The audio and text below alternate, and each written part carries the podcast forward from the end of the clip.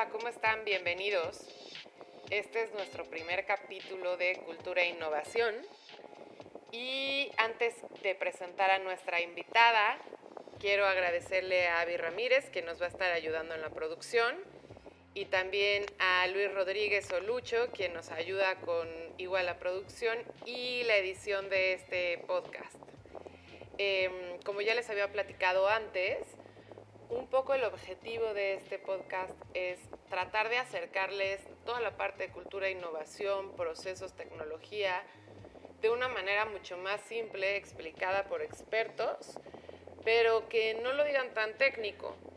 Eh, y pues me da mucho gusto tener aquí a Alma Jurado, con quien trabajé en algún momento de mi vida eh, anteriormente, y nos va a platicar de un tema súper interesante y súper relevante en estos momentos, que es tecnología y medicina. ¿Qué nos depara el futuro? ¿Cómo estás, Alma? Hola, Fer, muchísimas gracias por la invitación. Me da mucho gusto estar contigo y te agradezco que estén interesados para, para conocer más sobre pues, la tecnología y su aplicación en el campo de la salud. Perfecto, pues platícanos un poquito de ti, Almiux. Yo ya, yo ya me sé un poco tu historia, pero ¿Qué estudiaste? ¿Cuál ha sido tu camino profesional? ¿Por qué sabes tanto de la salud y la medicina y la tecnología?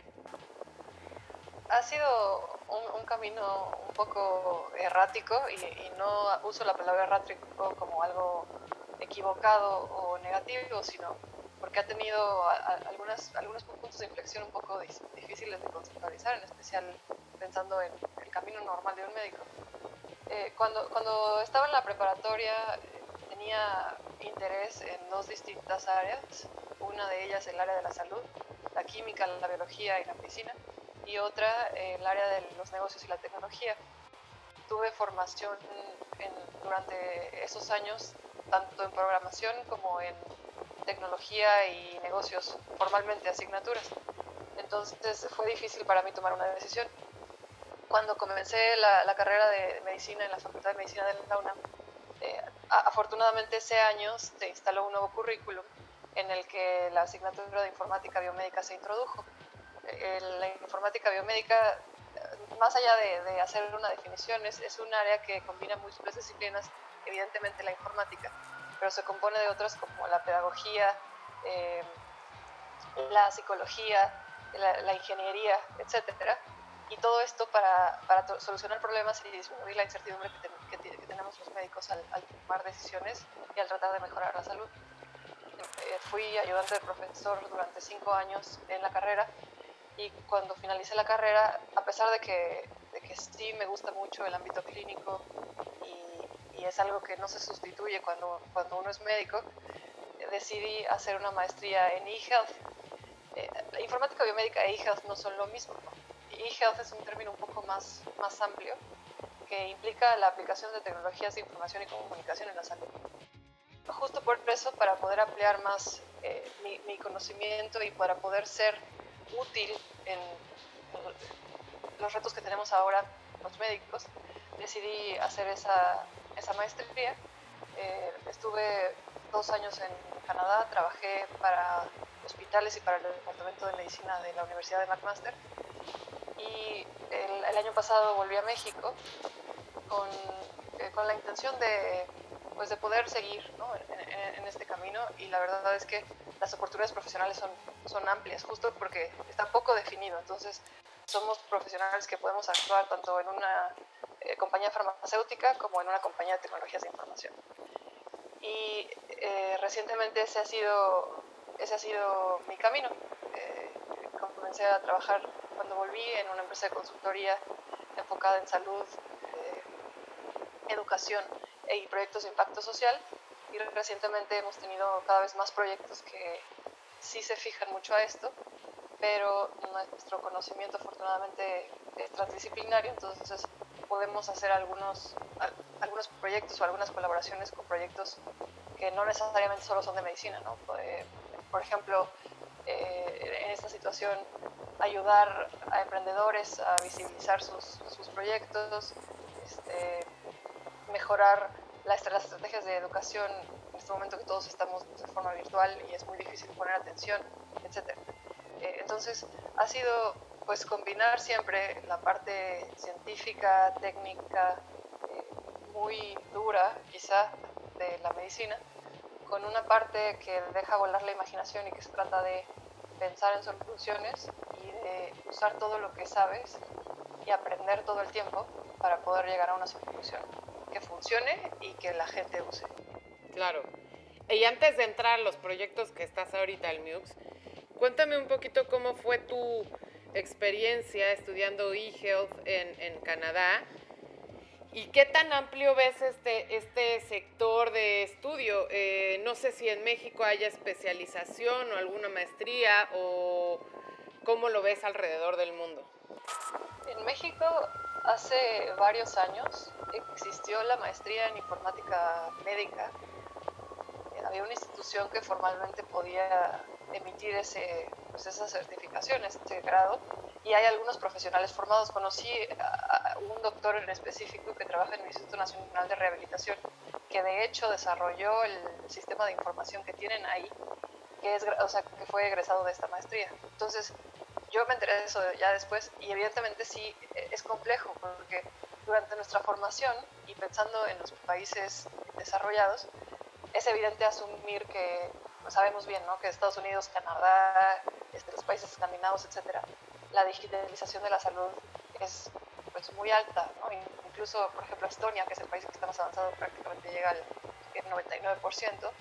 Eh, esto implica que la gente tiene su expediente clínico en su teléfono, hace todas las citas de forma virtual, eh, se comunica con el médico de forma virtual. Este, o sea, toda su información en salud está contenida en un sistema electrónico. Y, entonces al saber eso, pues evidentemente nos, nos encontramos con contrastes en México. Eh, eso no significa que no sea importante, que no lo necesitemos y que no sea la tendencia. México tiene muchísimo contraste. O sea, hay, hay hospitales, por ejemplo, donde hice mi internado, en González, en 2015, donde hacíamos notas médicas a máquina de escribir y recetas a máquina de escribir. Y y, bueno, el, el, González de hecho incluso sí tiene expediente clínico electrónico, pero, pero muchas cosas seguían siendo, eh, bueno, eh, manuales, vaya, ¿no? Así a máquina de escribir, te digo, 2015. Y el contraste total, por ejemplo, que al mismo año o antes, 2013, que mi hermano estuvo hospitalizado en Médica Sur, pues había un expediente clínico electrónico y hay eh, los medicamentos, primero se escanea el código de barras del paciente en la muñeca para hacer enlaza cerrada y que no haya errores eh, al, administrar un medicamento. Entonces, esa, esa es la complejidad realmente de México, que definitivamente se requieren estos, este tipo de profesionales formados en tecnología. Definitivamente la gente, pues, ¿no? muchísima gente tiene acceso a su teléfono inteligente, este, puede pagar, usa servicios de banca electrónica, etcétera eso implica que está capacitada o que estaría dispuesta a tener toda esta digitalización, pero a veces el sistema o eh, la estructura no, es suficiente o no lo soporta todavía. Es un contraste gigante entre en países que ya existe y es el normal y el nuestro, pero para profesionales mexicanos no es tan difícil porque sí tenemos la exposición a cualquiera de los dos extremos. Claro. Y hablando de esto, es, es como muy importante lo, lo, que estás diciendo porque en realidad el uso de smartphones en México es como del 86%. O sea, ya casi llega a toda la población. obviamente esto pensado en, en personas adultas, ¿eh? no creas que incluimos los niños. Pero entonces cualquiera podría acceder a su expediente clínico, ¿no? Y si todo estuviera interconectado y eh, fuera igual ir al GEA González, ir al ISTE o ir a Médica Sur, todos podrían tener mi, mi expediente por si tengo un accidente, por ejemplo. ¿Esto es lograble? O sea, yo sé que en Estonia justamente estaba eh, en un webinar en donde platicaban que en Estonia cambiaron todo a, tecnología, no solamente la salud, o sea, es de, los países más tecnológicos a nivel mundial.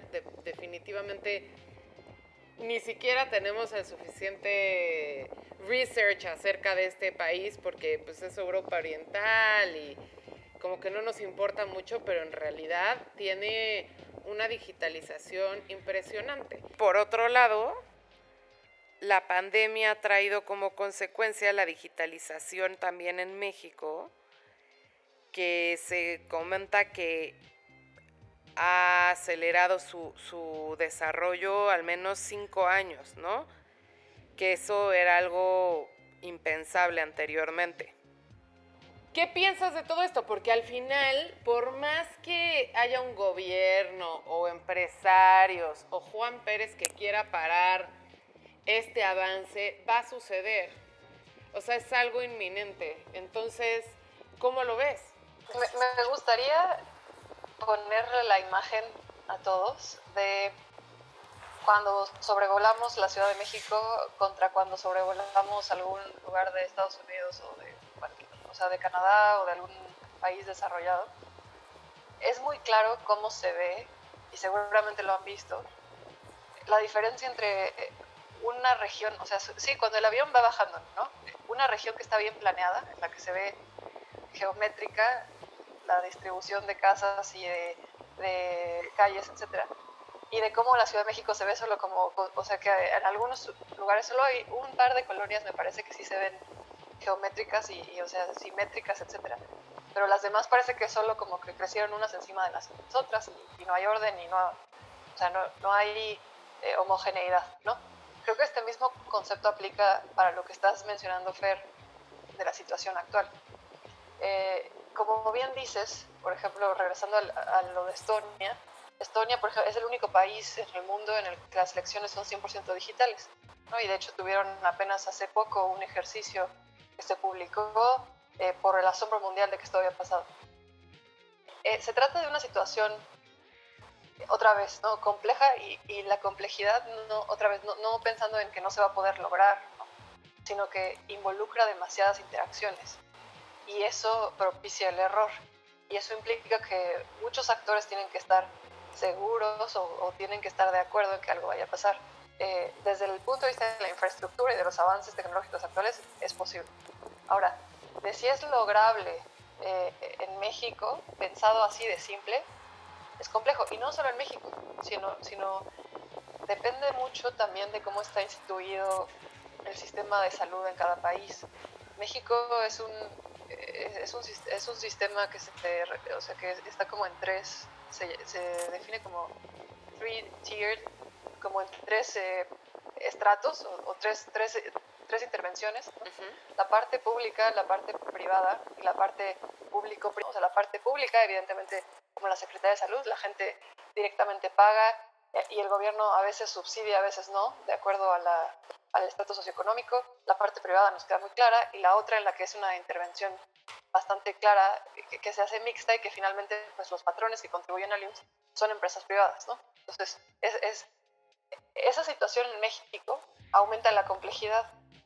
Esa complejidad disminuye en países donde solamente eh, eh, estas situaciones de, de, un solo elemento o de un solo stakeholder, de un solo partido, como por ejemplo en Reino Unido, donde, donde el gobierno con los impuestos de las personas paga el acceso a la, a la salud, o en Canadá.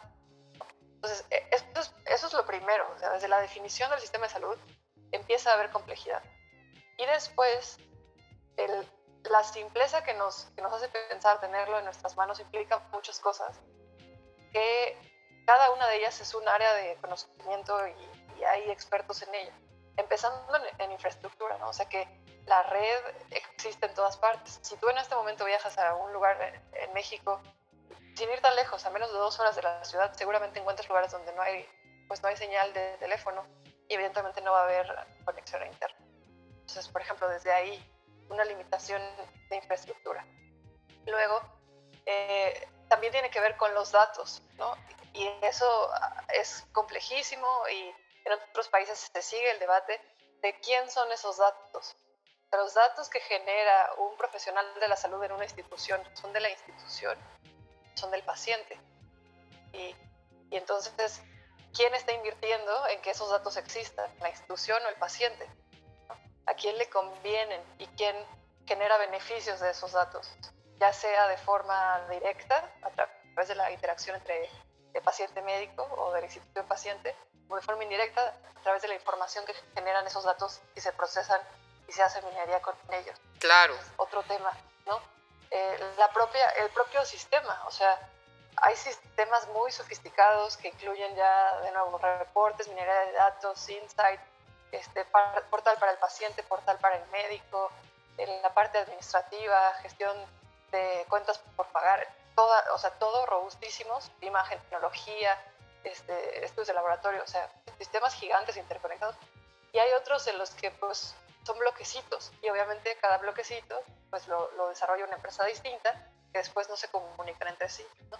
Hay estándares internacionales, sí los hay, también hay estándares nacionales, pero eso no significa que todas las empresas desde el principio se, se, se rijan por esos estándares. Entonces, entre estandarización, interoperabilidad, infraestructura, las definiciones del sistema, eh, los propios usuarios, ¿no? la demografía de los usuarios, la posibilidad, el acceso que tienen a la tecnología, el, competencia digital, todos esos elementos son lo que hacen que esa solución que, estamos pensando de tan fácil que es que yo tenga mi, teléfono y, y, así me comunique y todos puedan saber mi información. Y además, perdón, se me, se me, o sea, se me olvida lo más importante, la privacidad y la seguridad de esos datos.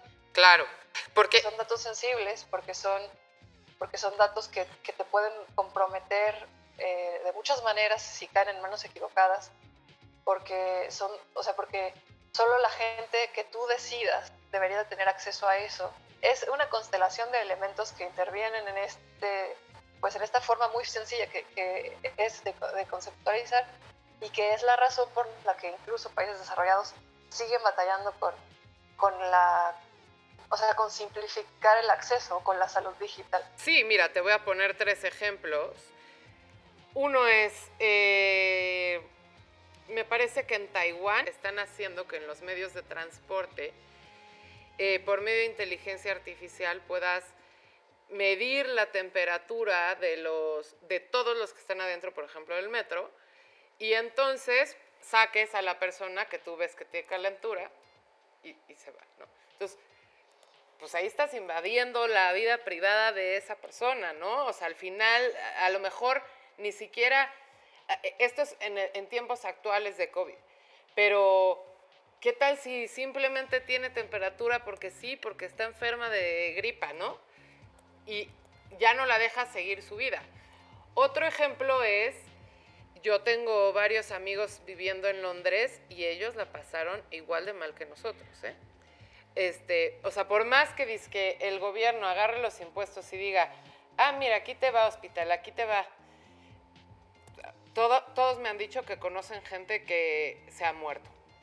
Entonces, finalmente, o sea, por más que se asignen las, los, este, pues presupuestos, no, no, no te dice, ah, bueno, sí, ya se solucionó. Y tercera, una ciudad como Nueva York, que supuestamente es súper integrada, eh, tecnológica, hay miles de hospitales y los mejores del, mundo y del, país, fue, o no sé si siga siendo, la peor ciudad en la que, en la que se ha tenido la pandemia. Entonces, no necesariamente se, se democratiza el, el acceso a la salud por tener como un país un poquito más igual, se puede decir, ¿no?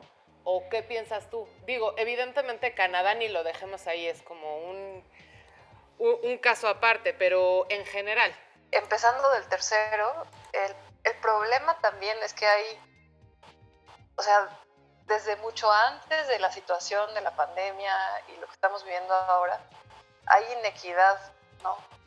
o sea, hay inequidad y hay determinantes que hacen que unos enfermen más que otros. Y eso, eso ni siquiera tiene que ver ya tanto con el sistema de salud, sino con, pues, o sea, con cada país y el sistema en general económico, político y social. Entonces, para, o el, problema es que muchas veces se quieren arreglar cosas que se ven y en realidad no se le primero no se observa realmente cuál es la necesidad de la gente y dos, no, no se llega a la causa raíz. ¿Qué fue lo que pasó en Nueva York? O sea, Sí, en Estados Unidos hay los hospitales más prestigiosos del mundo, pero también es donde la medicina es más cara en el mundo. Es donde el gasto per cápita en, salud es más alto. Entonces, eso, eso, eso sería un conflicto, eso, eso, va, eso, es, eso es ilógico. ¿Por qué estamos invirtiendo tanto? ¿Por qué están invirtiendo tanto? Y en vez de que se gaste menos porque la gente está más sana, parece más bien que la gente se enferma más. Pero no, es porque la gente utiliza más y por toda esta situación también de la medicina defensiva y de las, las demandas y, del y de la sobreespecialización y de que de repente te golpeas en el dedo y vas y te hacen una resonancia magnética, porque qué tal si tuvieras... ¿no? Hay demasiadas cosas otra vez. O sea, eh, eh, hay, pues, hay incluso una, una maestría, o sea, posgrados en, en, la teoría de la complejidad o de sistemas complejos, y una de las cosas más importantes es que los sistemas complejos no se puede predecir cómo se van a comportar a la hora de mirar a sus elementos independientes. O sea, yo no puedo decir, ah, el sistema de salud se va a comportar de esta manera, dado que le voy a dar más ingresos o dado que voy a retirar. Entonces, en cuanto a Nueva York, creo que eso fue lo que pasó. O sea, sí existen los mejores hospitales del mundo y, y médicos, pero también existe inequidad, hay racismo, hay o sea, muchísimas pues, minorías étnicas, ¿no?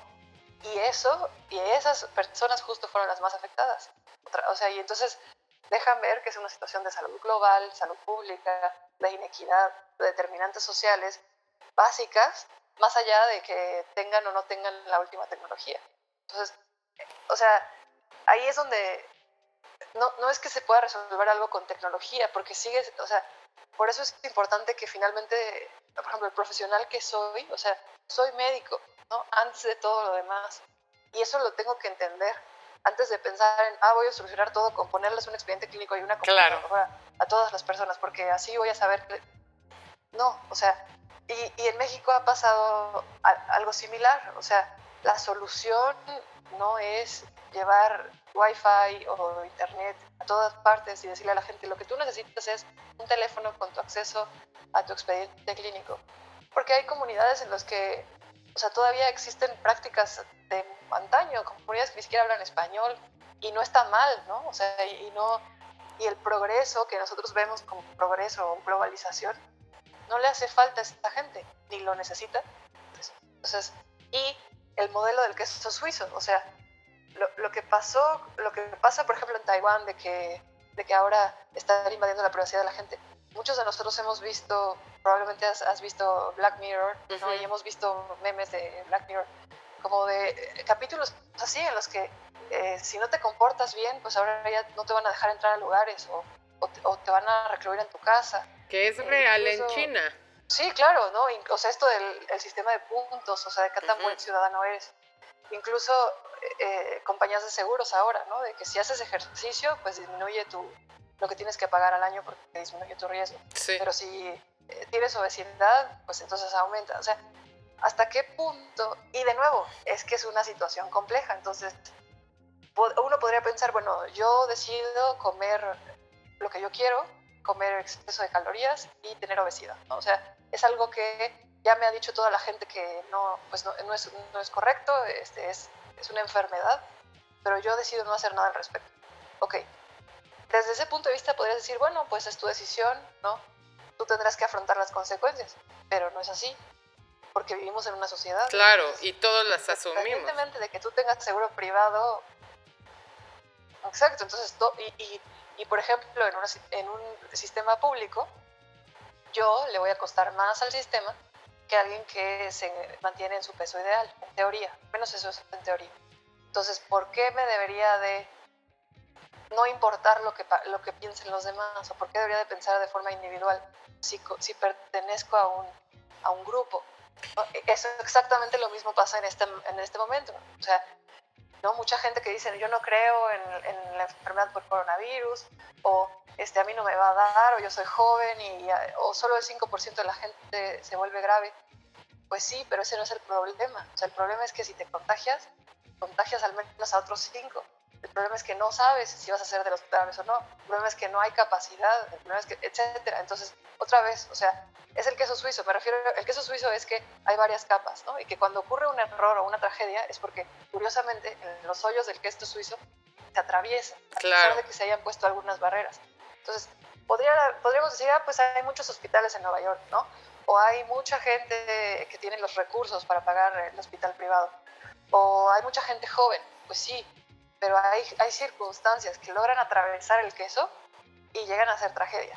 Pues sí, como, como nos platicabas, eh, Almiux, sí, sí es un tema súper complejo y como que es el inicio de lo que sigue, ¿no? O sea, eh, ¿cómo ves el aumento de estas enfermedades? Ejemplo, hoy hay coronavirus, pero a futuro, ¿qué nuevas enfermedades crees que aparezcan y por qué?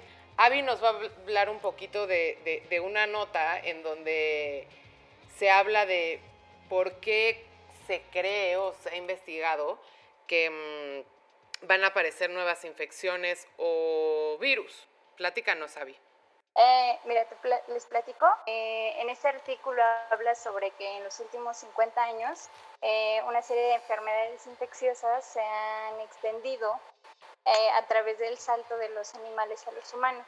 Esto lo vemos desde que, por ejemplo, en la década de los 80 se originó el VIH-Sida eh, a través de los simios. Y bueno, la gripe aviar, que vino en el 2004 de unos pájaros, y de cerdos vinieron también la pandemia de gripe porcina en el 2009. Y bueno, ahora con todo este contexto, este panorama actual, Recientemente se descubrió que este síndrome respiratorio de agudo severo que se llama, bueno, es más conocido como SARS, vino de los murciélagos, animales que también en un pasado este, nos transmitieron el ébola. Y bueno, todo esto eh, puede ser de que los humanos tengamos como cierta responsabilidad en eso, ya que la contaminación y diversos factores ambientales que nosotros mismos provocamos nos pueden estar mm, afectando de ciertas maneras. ¿Qué opinas, Almiux? Eh, y, más desde tu punto de vista más científico y, de investigación, que luego difiere un poco de este tipo de estudios. No, no sé, ¿qué piensas? Considero que es totalmente cierto. O sea, la naturaleza o el, pues lo que se espera de los seres vivos es que evolucionen, cambien y se adapten a su medio. Evidentemente nosotros en los últimos 100 años hemos, hemos cambiado radicalmente el medio que conocían los demás seres vivos, pues tanto, o sea, no solo siglos, sino milenios atrás, en la Tierra. Entonces, sería, sería imposible pensar que toda la situación que hemos causado eh, de explotar combustibles fósiles, de deforestación, de calentamiento global, etcétera, no está teniendo un impacto en otros microorganismos, perdón, en otros organismos, ya sea macroorganismos, o sea, los que vemos como, como animales y plantas, o microorganismos como bacterias y virus, ¿no? El virus requiere de un hospedero vivo para poder funcionar, para poder replicarse y para poder infectar, ¿no? Eh, entonces, el hecho de que, eh, eh, o sea, de las, de las enfermedades que mencionas, de que hayan provenido de animales, evidentemente tiene que ver con que los microorganismos, por alguna razón, mutan en los animales o cambian, cambian su comportamiento usual. Si antes nada más infectaban a los animales, eh, algunos de esos mutan y se, y se vuelven más virulentos, o sea, aumentan su capacidad de infectar, o los animales se vuelven menos competentes para contenerlos, o sea, sí, controlarlos, contenerlos, su sistema inmune no, no, elimina esa infección hasta nuestro contacto directo con los animales, que es el caso en teoría de lo que pasó en Wuhan, en China. ¿no? Entiende que sí, o sea, que eso ha tenido un impacto y evidentemente ahora lo tiene. Lo más importante de todo creo es lo que estamos pasando ahora. O sea, el VIH, el VIH puso en jaque los avances que llevábamos hasta el momento. Afortunadamente se encontró relativamente rápido medicamentos que lo pudieran controlar al grado de que ahora las personas que viven con VIH prácticamente pueden hacer su vida normal y su, esperanza de vida ha regresado a ser prácticamente la misma que, el resto de la población. Pero en el caso del coronavirus, o sea, todos podríamos o sea, pensar, ¿no? Tantos avances que hay, tanto tecnológicos, viendo eh, la, nave espacial reciente lanzada y todo, y decimos, no podemos contener un virus, pero precisamente en eso está la complejidad con la naturaleza. Justo, mutó y se volvió impredecible y ahora no sabemos si es más un virus respiratorio o un virus circulatorio, claro. parece que está causando más daño por los microorganismos y por las alteraciones en la coagulación que por la propia respuesta, bueno, que por, que por la propia infección respiratoria. Y también se espera que, dados los cambios que estamos haciendo y, y toda la contaminación y todo lo que estamos haciendo con los animales, esto aumente en frecuencia. La última que tuvimos que mató millones de personas fue la, la influenza española en 1918, que, parece que ahora se va a comparar, pero, pero bueno, veamos también cuánto tiempo nos tardamos en, en tener una respuesta. Quién sabe cuál sea el efecto que vaya a tener esta pandemia a lo largo del tiempo. Definitivo, y creo que algo súper importante es que lo que nos estamos dando cuenta es que no son enfermedades que, van como aumentando, se podría decir así de, ah, influenza y ahora esta es influenza H1N1 y, así va, aumentando, sino son nuevas enfermedades de las que no se tenía ningún, o sea, ningún conocimiento y entonces, ¿qué es lo que ves tú a futuro? O, eh, por ejemplo, tu maestría se estudió eso, ¿Hay, ¿Hay, alguna tendencia como para poder visualizar estas cosas y, y, poder contenerlas o decir, ¿sabes qué? Vamos a crear ciertas ciudades o ciertos laboratorios de investigación que nos puedan ayudar. Es perfecto el punto que tocas, Fer, porque precisamente está en lo que se estudia en esta maestría que tiene que ver con el área de negocios. La razón por la que una vacuna no se ha tenido todavía, a pesar de que ya llevamos siete meses conviviendo con el virus, pues todo el mundo, es porque no existía una vacuna previa. O sea, nosotros, los coronavirus nos causan gripe o resfriado común. Y todos estamos acostumbrados a tener resfriado común al menos una o dos veces al año. Y esos son principalmente por rinovirus y coronavirus.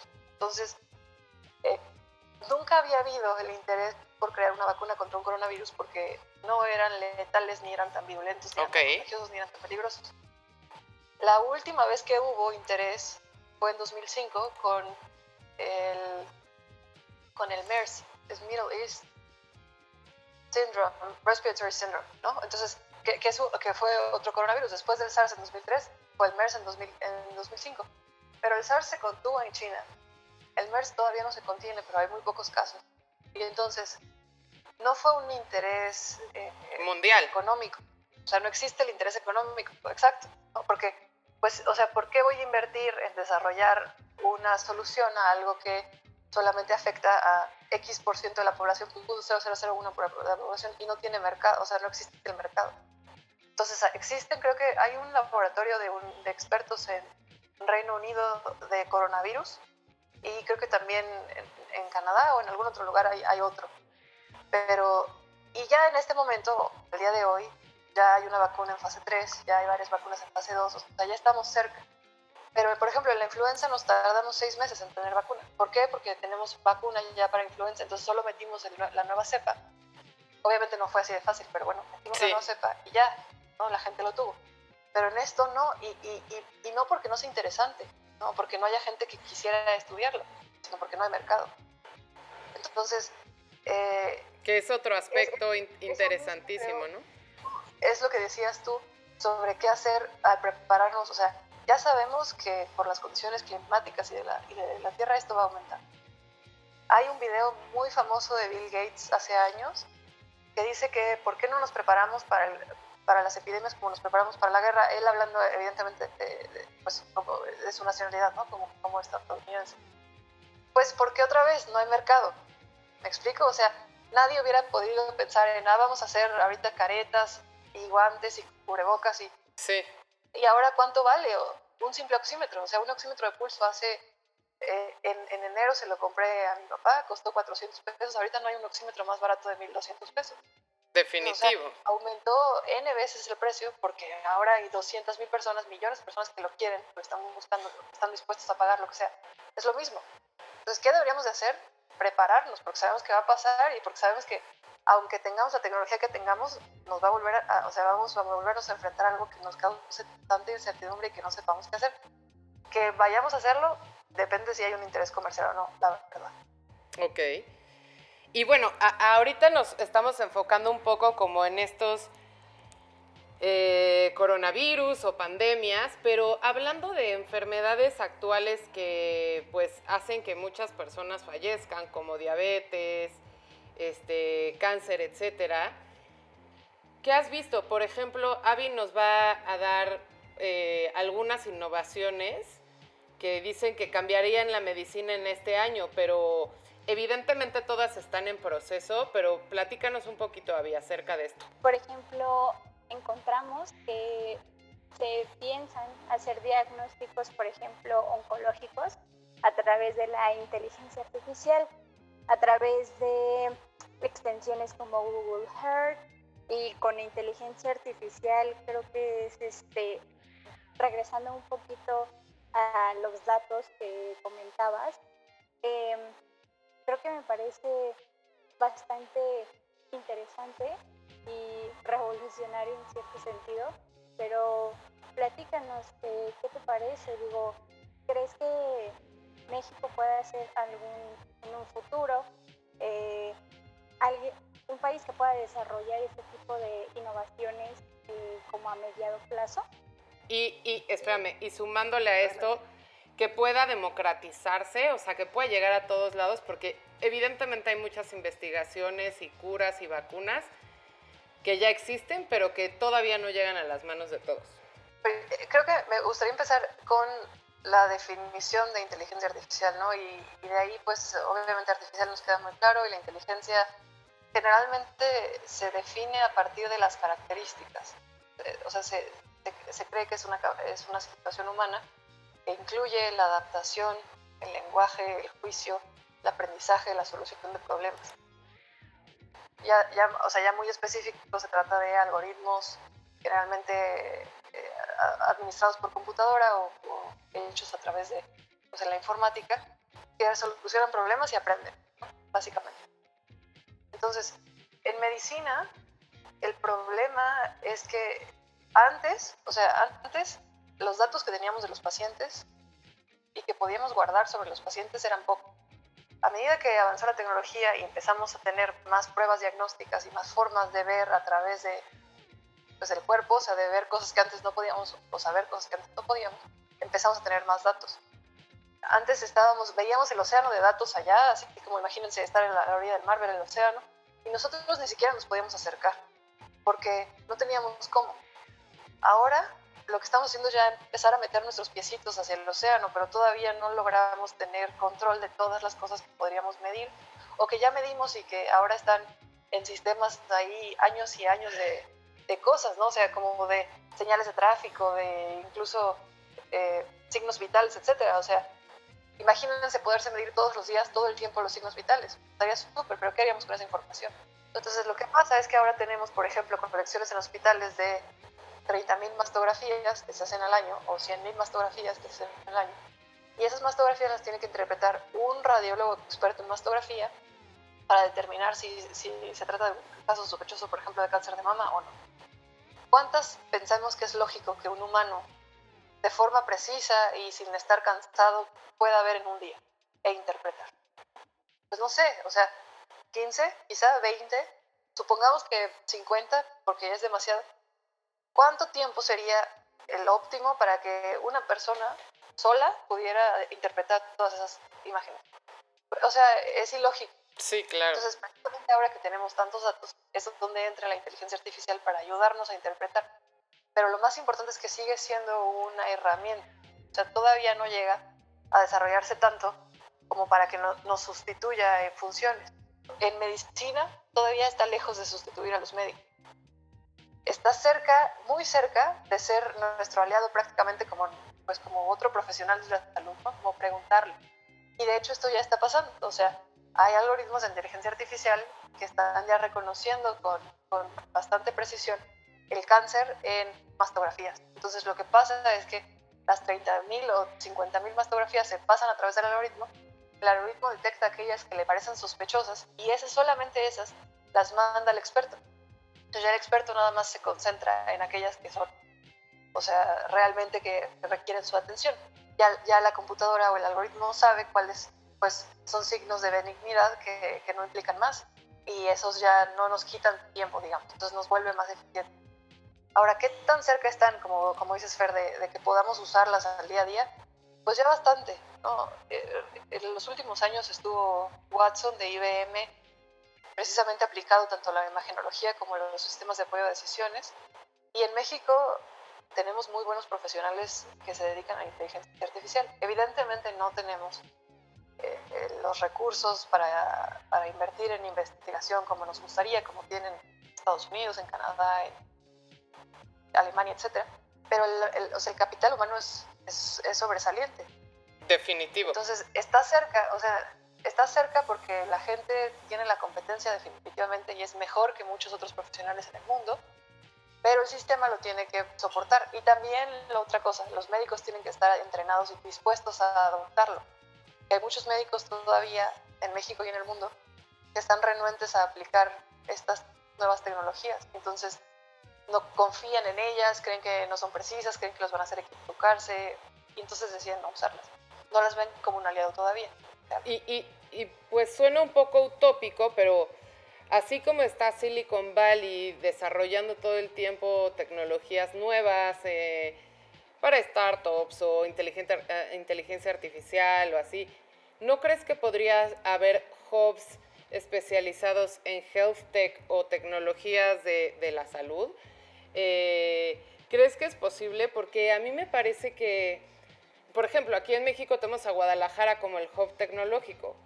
¿Por qué no podría haber una ciudad a lo mejor te estoy inventando, en Querétaro hay muchísimos egresados de, medicina y en vez de decirles, oye, todos ustedes salgan y quien tenga los recursos, pues puede poner un, un este, mm, consultorio y si no, pues vas a ser doctor en la farmacia del ahorro de, tu esquina, que tampoco está mal, porque te juro que yo tengo amigos estadounidenses que han vivido aquí que me dicen, Fer, no sabes cómo extraño eso porque solo, yo solo tengo gripa, solo tengo gripa y tuve que gastarme 300 dólares en el doctor y ahí pues iba y me, y, me decían, oye, pues tú tienes gripa o sabes que ya tienes faringitis, vete a otro lugar, ¿no?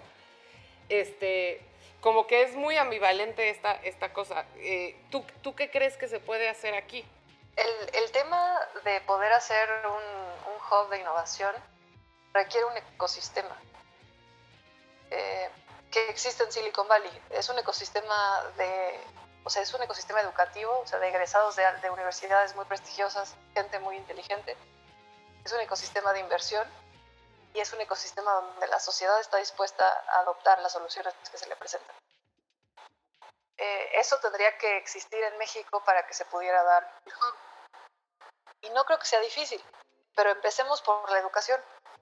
Los médicos o sea, eh, eh, entramos a la, escuela de medicina, o sea, primero distinguirlo, ¿no?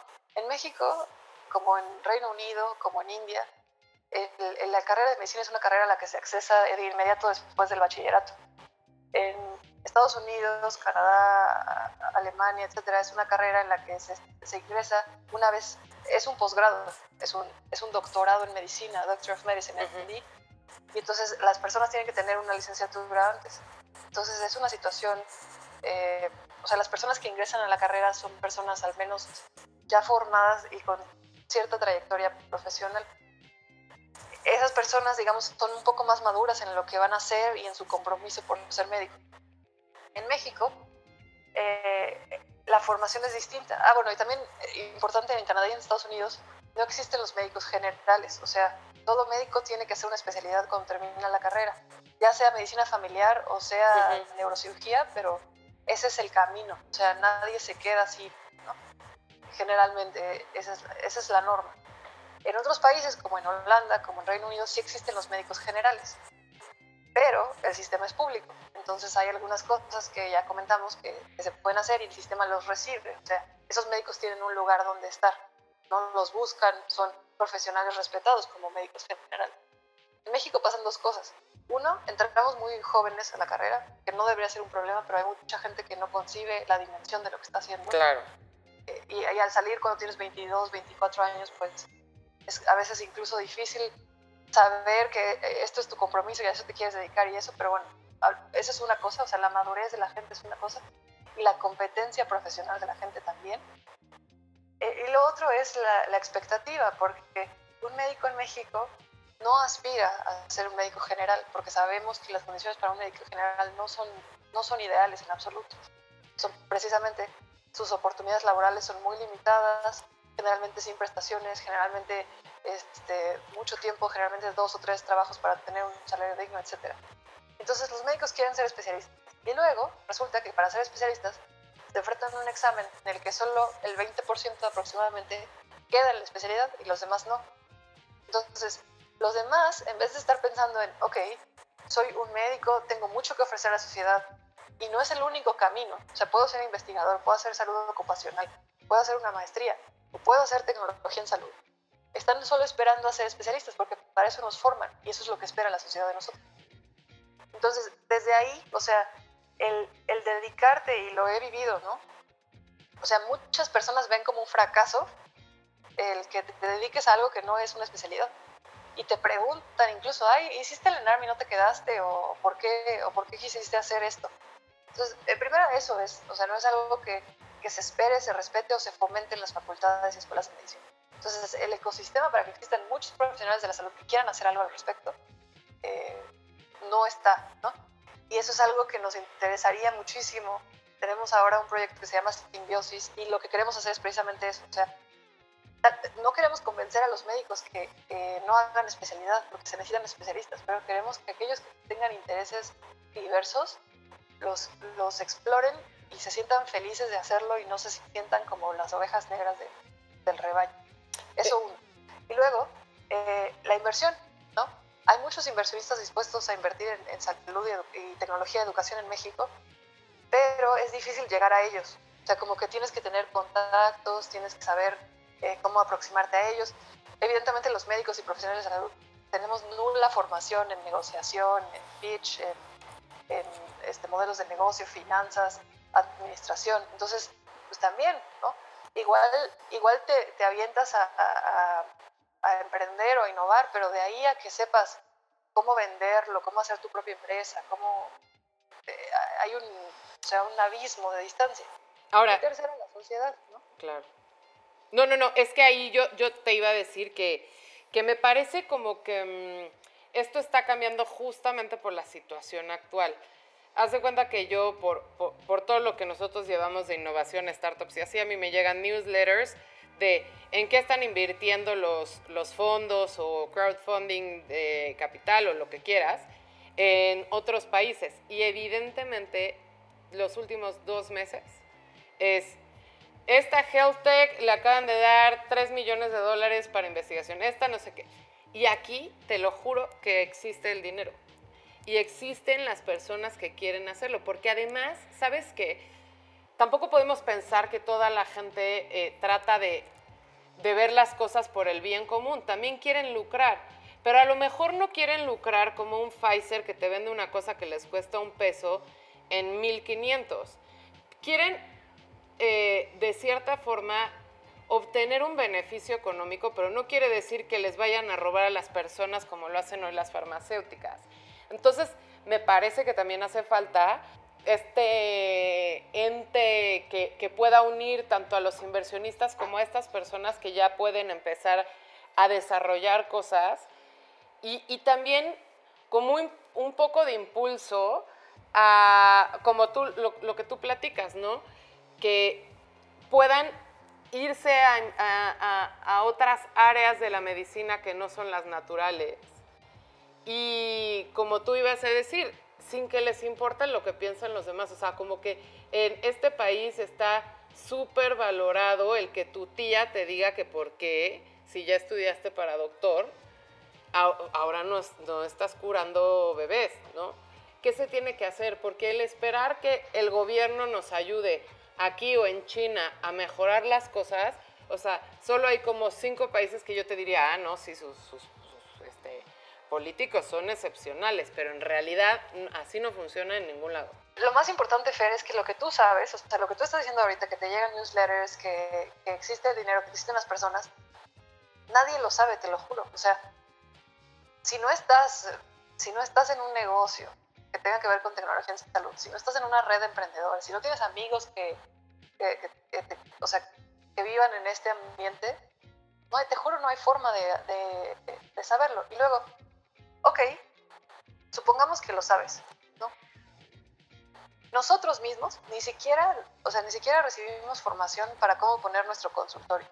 Es más, no sabemos ni cómo incorporarnos al SAT, ni cuánto, si, ni si los servicios médicos generan o no generan IVA o impuestos sobre la renta o no. Ah, bueno, al mío acceso nadie, nadie sabe. Eh, Debería de ser materia de secundaria. Como tú dices, o sea, es necesario abrirnos un poco los ojos, pero es un proceso, lo pienso, yo lo pienso, o sea, llevándolo al, al, ejemplo de lo que me pasó, ¿no? De informática biomédica, por ejemplo. O sea, a mí esa asignatura me dejó ver que eso es lo que quería hacer al menos a corto plazo, es decir, los próximos cinco años de carrera, y eh, ahí es donde quería ir. Pero esa asignatura no existía en, previamente, entonces me hubiera dado cuenta, no me hubiera dado cuenta, eso no lo sé. Y, y el producto de esa inversión educativa de 2010 es ahorita 2020 que hay un profesional que se interesa y está dedicándose a esto. Uno, de mi generación te podría decir, hay otro que también, que se volvió programador y que también está estudiando una maestría similar. Y ya, o sea, toda mi demás generación, al menos de mis compañeros, no sé, 250 personas que conozco, todos los demás están haciendo su especialidad o algo, o, algo así.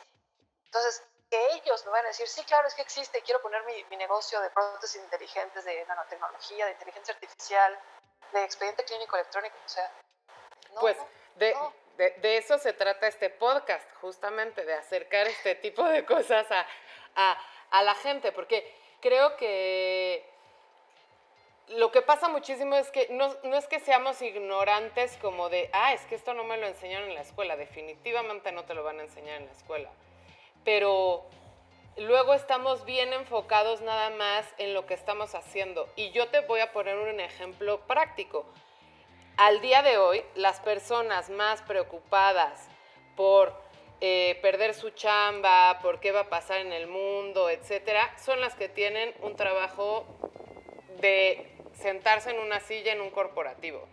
Todos los emprendedores que siempre decían, ay, pobrecito de ti, o estás contando tu dinero y somos los que más acostumbrados estamos, entonces pues vivimos la vida como el día a día, ¿no? Entonces, ¿Cómo puedes cambiar este mindset de no sé quién, o sea, qué baby boomer te dijo que las cosas eran de esta forma y que tenías que comprar una casa, tener tres hijos y poderlos mantener a todos? Si existen todas estas opciones, ¿no? Que no dejan, no, quiere decir que, tu vida eh, personal vaya a irse al, hoyo todo lo contrario, entre más contento estés y más apasionado por lo que estás haciendo y, encuentres el hoyo, o o el agujerito en donde tú puedes caber con tus habilidades, conocimientos y la experiencia, pues ahí es donde vas a ser fit perfecto. Y para todos hay un lugar, para todos. Eh, nosotros vivimos en un universo, yo diría como alterno, paralelo. O sea, ¿no? Y, y, hablemos de lo que pasa pues durante la carrera. O sea, eh, en situaciones normales, no ahora, pero en el internado vivimos roles de 24, 30 y 32, 36 horas cada tres días o cuatro. Y, y más exámenes, más todo lo que tenemos que aprender, más que nos dé tiempo de pensar en dónde quiero estar en la vida o cuál es mi lugar en el que voy a hacer un cambio ¿no? poco probable. Luego, en, el servicio social, algunos hacemos investigación, algunos damos clases en la facultad, o estamos en algún otro lugar. Y muchos, muchos otros, o sea, el 90% se va a una comunidad rural a dar consulta.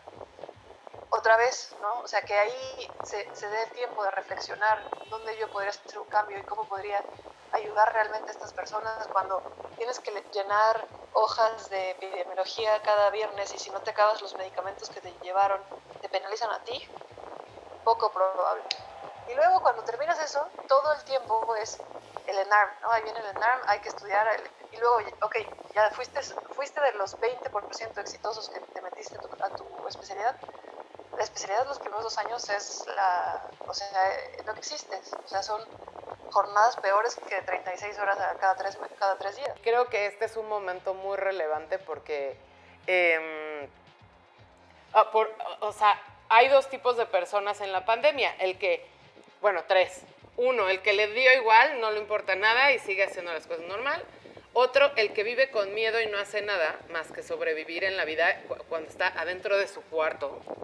Y hay unos terceros que están tratando de ver qué se puede hacer, no, no solamente en el ámbito médico, sino con tecnología, con en cuestión a consultoría, eh, negocios, etcétera. Entonces, ahí me gustaría que nos platicas un poco de, los dos proyectos en los que estás, que son Simbiosis y Vive, ¿verdad? Claro. El, el proyecto de Vive nació a, finales de, marzo. Entre, hay una comunidad que se llama Hacking Health, ah, que es internacional, nació en Montreal, Canadá, y ahora tiene capítulos en países del mundo y evidentemente tiene un capítulo en la Ciudad de México. Este capítulo existe desde 2015 y eh, somos, somos muy cercanos los miembros de, del capítulo, en especial eh, uno de ellos que se llama Luis Rollero, que es el líder. Entonces empezamos a hablar, o sea, él, él ahora tiene una aproximación mucho más de, como salud global, salud pública y salud mental. Y comenzamos a, eh, eh en ese tiempo, pues en, en, México había apenas los primeros casos, el primer caso en teoría fue el 28 de febrero, entonces apenas habíamos empezado. Y empezamos a pensar, ¿no? Ya vimos todo lo que había pasado en otros países, ¿qué se va a necesitar? Entonces, una de las cosas que pasó en muchos países, justo con sistemas de salud pública muy fuertes o predominantes, fue eh, la atención, bueno, el, el, el, hecho de que las personas pusieran, pudieran hacer una autoevaluación de riesgo, ¿no? es decir, un cuestionario en el que pusieran su edad, género, factores de riesgo, eh, comorbilidades, o sea, otras enfermedades y, contactos posibles de riesgo. Y entonces el cuestionario daba un resultado que pues orientara a, las personas de qué hacer, ¿no? de si era probable o no que tuvieran la enfermedad y qué hacer qué síntomas podían tener, eh, cuándo tenían que hablar a la ambulancia, etc. Entonces pensamos que evidentemente eso era algo que el gobierno iba a hacer en algún punto, pero nosotros podíamos hacerlo más rápido y mejor. Entonces decidimos desde ese momento empezar a investigar, crear, etc. Y sacamos un cuestionario de riesgo que empezó a funcionar el primero de abril solo por, eh, a través de Facebook Messenger y un chatbot Okay. Pero al, al, mismo tiempo nos dimos cuenta que con esa, esa solución rápida no solucionaba tan bien todos los demás problemas o todas las demás cosas que queríamos hacer. No era solo cuestión de dar un resultado a un cuestionario, porque si el cuestionario te dice, ah, sí, eres un caso probable, y luego la persona se queda, ¿y ahora qué hago? O sea, ahora, ¿no? Claro. A ver, si tengo dolor de cabeza o tengo dolor de garganta, ¿pero qué? ¿Me, me voy a morir? Este, sí. voy a empeorar en dos días, cuánto tiempo me va a durar, ¿no? Entonces dijimos, es que esto tiene que ir más allá y tiene que ir al contacto con un médico real al que puedas hablar, ver y preguntarle y te dé tranquilidad porque no vas a poder ir al médico. O sea, y la idea es que no vayas. Porque si toda la gente que tiene una duda va al médico, pues entonces definitivamente ya no solo va a contagiar a otros, sino el sistema se va a caer en un día. Sí. Entonces esa fue la intención. O sea, poder hacer una solución de, médica digital, atención médica digital a la mayor cantidad de personas. Eh, nosotros, evidentemente, en, nuestros hogares y, buscando que la gente también se quedara en su hogar. El 15 de, abril, o sea, 15 días después, sacamos una versión ya en nuestra página web y conectada a una plataforma web en la que los médicos vemos los resultados del cuestionario y podemos dar seguimiento y podemos eh, hacer una nota médica también. No se trata de una, o sea, no es una consulta médica, no sustituye de ningún modo la atención que puedes darle a un paciente cara a cara, pero es muy buen acercamiento, al menos para guiar, orientar y resolver dudas, que es lo más importante en estos momentos. Y así el proyecto ha crecido bastante. Al momento eh, hemos tenido más de 9.000 usuarios del sitio web. Órale, muchísimos. Eh, casi 4.000 registros. Eh, hemos tratado como 450 pacientes. Este, seguimos activos en, Facebook Messenger, pero ahora la, la, plataforma es donde más están nuestros usuarios. Y definitivamente, o sea, sí, para mí, es, para mí son, son simples matemáticas, ¿no? Si Alma Jurado hubiera decidido el primer día del coronavirus ir a trabajar a un hospital, ¿cuántos pacientes hubiera podido ayudar? Ayudar, dígase que ayudar en el, en el vasto sentido de la palabra, o sea, no, no curar o salvar, sino ayudar o estar en contacto con directamente. Pues, no sé, o sea, 10, 15, no sé. Gracias a este esfuerzo, hemos llegado a estos 7.000, 8.000 usuarios.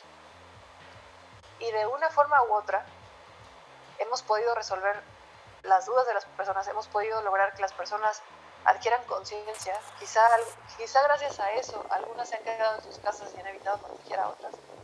Quizá gracias a eso, algunas han sabido llegar al hospital a tiempo, antes de que ya la saturación de oxígeno estuviera muy baja y prácticamente sería necesario intubarlos de inmediato. Y también tenemos casos de éxito, o sea, tenemos un par de personas las que afortunadamente detectamos a tiempo, dirigimos a una institución y son personas que hoy pues están afortunadamente bien. Qué bueno.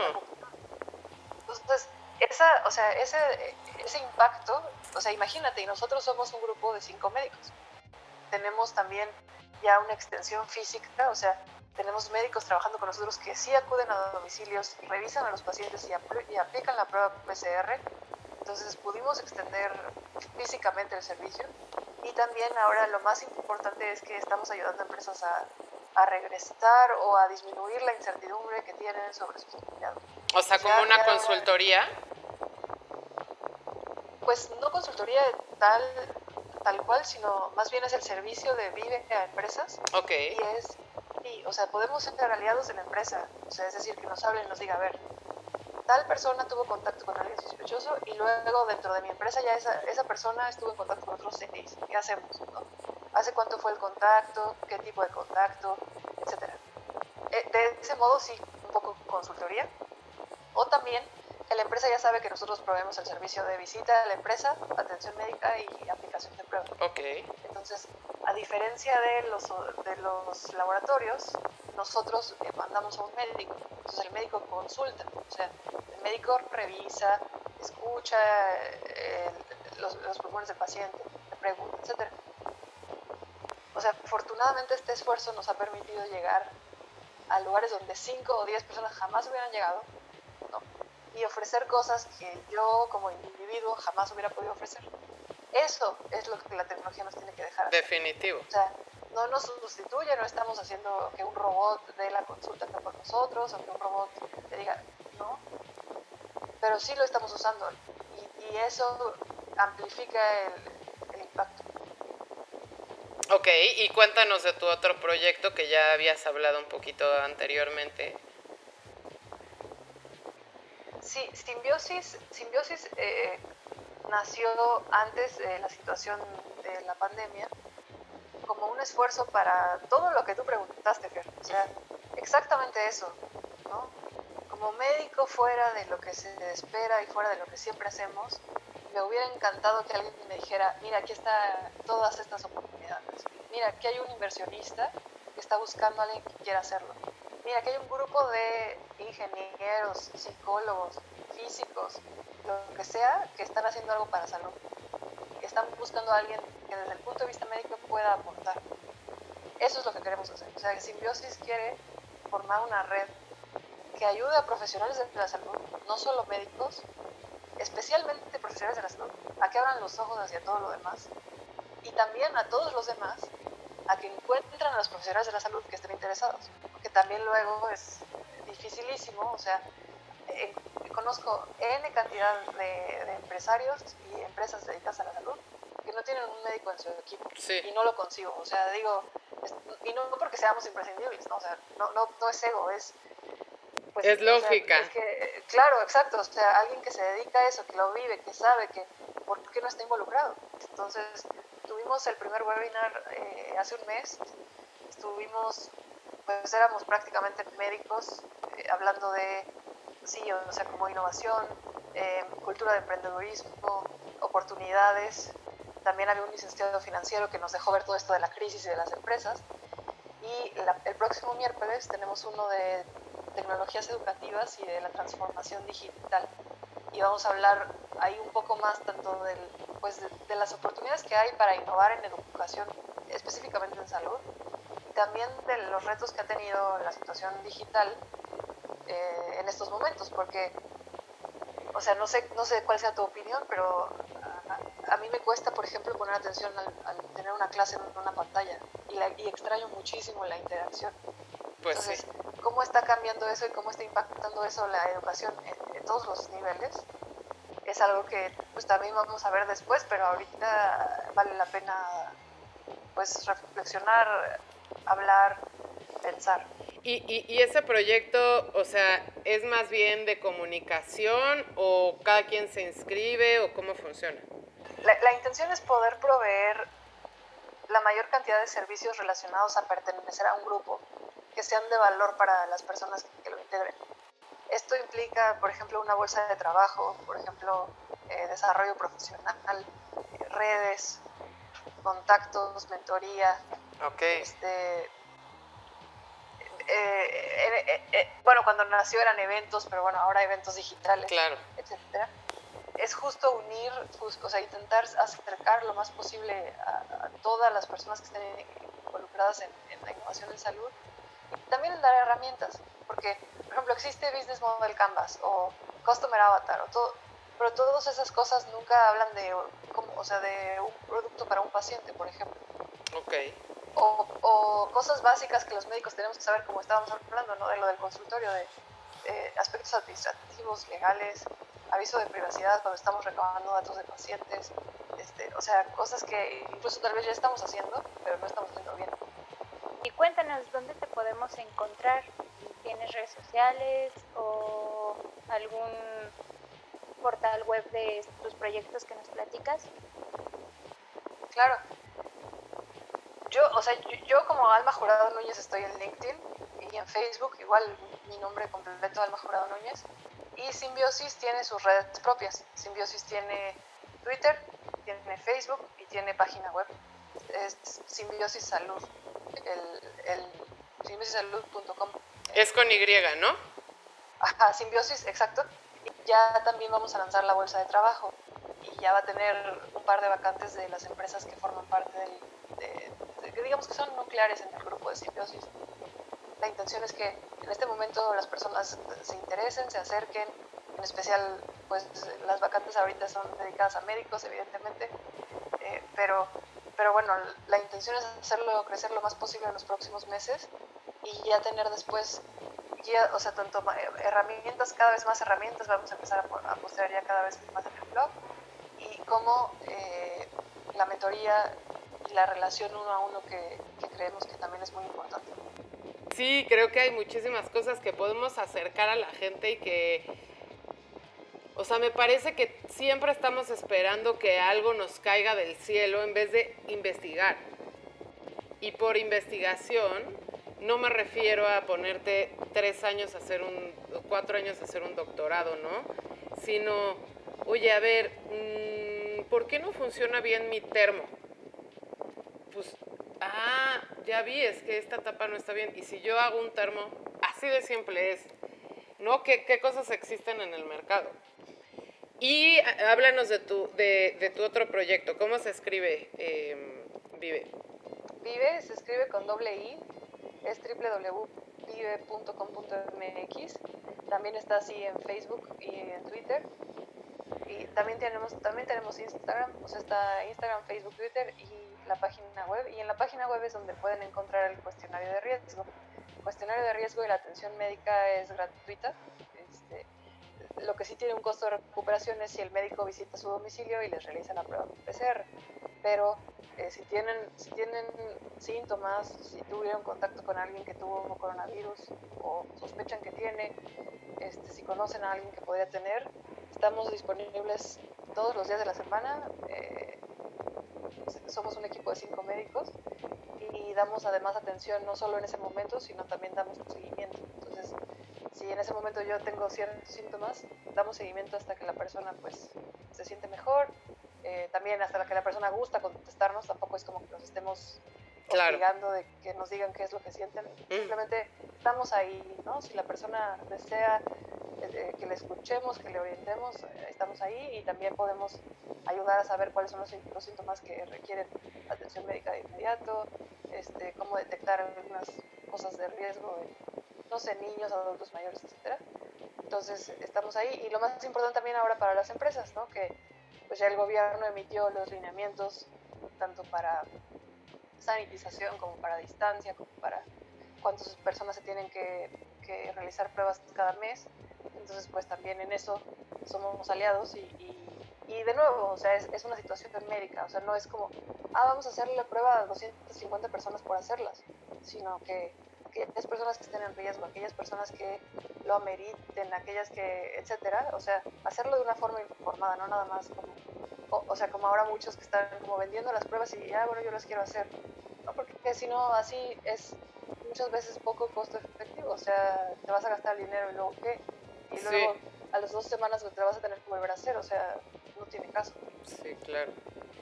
Al Mux, pues yo creo que más adelante en otros episodios más te estaremos invitando otra vez. Creo que hay muchísimo de qué hablar en cuestión a tecnología, medicina, salud, qué, nuevos, qué nuevas investigaciones hay al respecto, también para que nos platiques en unos meses cómo van estos dos proyectos y todo, y, y cómo vemos la situación. Esperemos que ya todos estemos en el campo con nuestros amigos. Pero no sé si quieras decirnos algo más. Estuvo muy interesante. Eh, muchas gracias. Solo agradecerte, Fer. Muchas gracias. Lo disfruté muchísimo más allá de, de, todo. O sea, te juro que cuando leí las preguntas dije, Fer seguramente está leyendo mi mente o algo así. Es justo lo que, pues, lo que más me gusta lo que hago y, y con todo el gusto del mundo, gracias por querer escuchar. Eh, estoy disponible para cuando cuando gustes y para lo que sea, ¿no? y si no sé, voy a decir que no sé y voy a poner a investigar. Entonces, muchísimas gracias por su atención, gracias por, por querer escuchar, por seguirnos todo este tiempo, por atender a, esta misma preocupación que tenemos. Eh, los invito a seguir al pendiente de estos podcasts, eh, a contactarme con mucho gusto en, en LinkedIn Alma Jurado Núñez, del mismo modo en Facebook y a conocer los dos proyectos que tenemos, Simbiosis Salud y Vive con doble I. Eh, si los buscan en, Google los encontrarán y también en Facebook y en Twitter. Les agradezco muchísimo su tiempo. Muchas gracias, Avi, muchas gracias por habernos ayudado. No, hombre, a ustedes.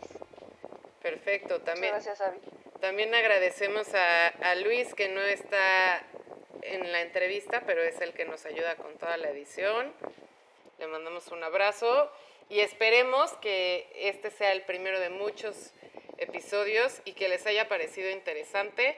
Cualquier cosa que necesiten de contacto con Alma también me pueden contactar. Y pues nos vemos a la próxima. Gracias.